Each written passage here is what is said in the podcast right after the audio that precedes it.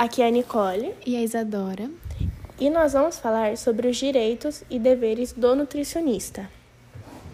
No artigo 4, que diz sobre os direitos, ele cita a garantia e defesa de suas atribuições e também das prerrogativas, conforme estabelecido na legislação de regulamentação da profissão e nos princípios firmados nesse código também, que é no Código de Ética do Nutricionista. O pronunciamento em matéria de sua habilitação, sobretudo, quando ele se trata de assuntos de interesse dos indivíduos e da coletividade. É exercer a profissão com ampla autonomia, não sendo obrigado a prestar serviços profissionais, ou seja, que sejam incompatíveis com suas atribuições, cargo ou função técnica. Prestar serviços profissionais gratuitamente às instituições de comprovada benemerência social ou quando tal se justifica em razão dos fins sociais e humanos.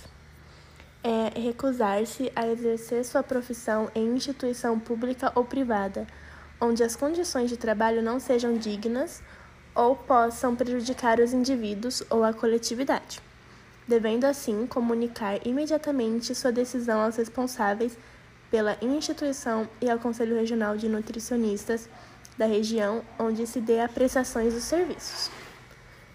Requerer desagravo público ao Conselho Regional de Nutricionistas quando atingido no exercício da profissão.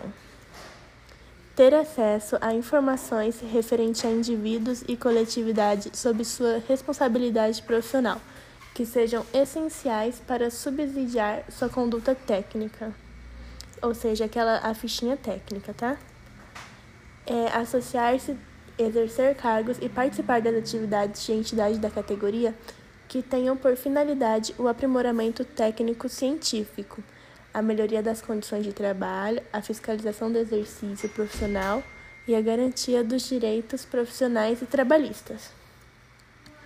Participar de movimentos reivindicatórios de interesse da categoria ou assistir aos indivíduos e à coletividade sob sua responsabilidade profissional em entidades públicas ou privada, respeitadas as normas técnico-administrativas da instituição, ainda que não faça parte do seu quadro técnico. Emitir atestado de comparecimento à consulta nutricional, fornecer atestado de qualidade de alimentos, de outros produtos, materiais, equipamentos e serviços.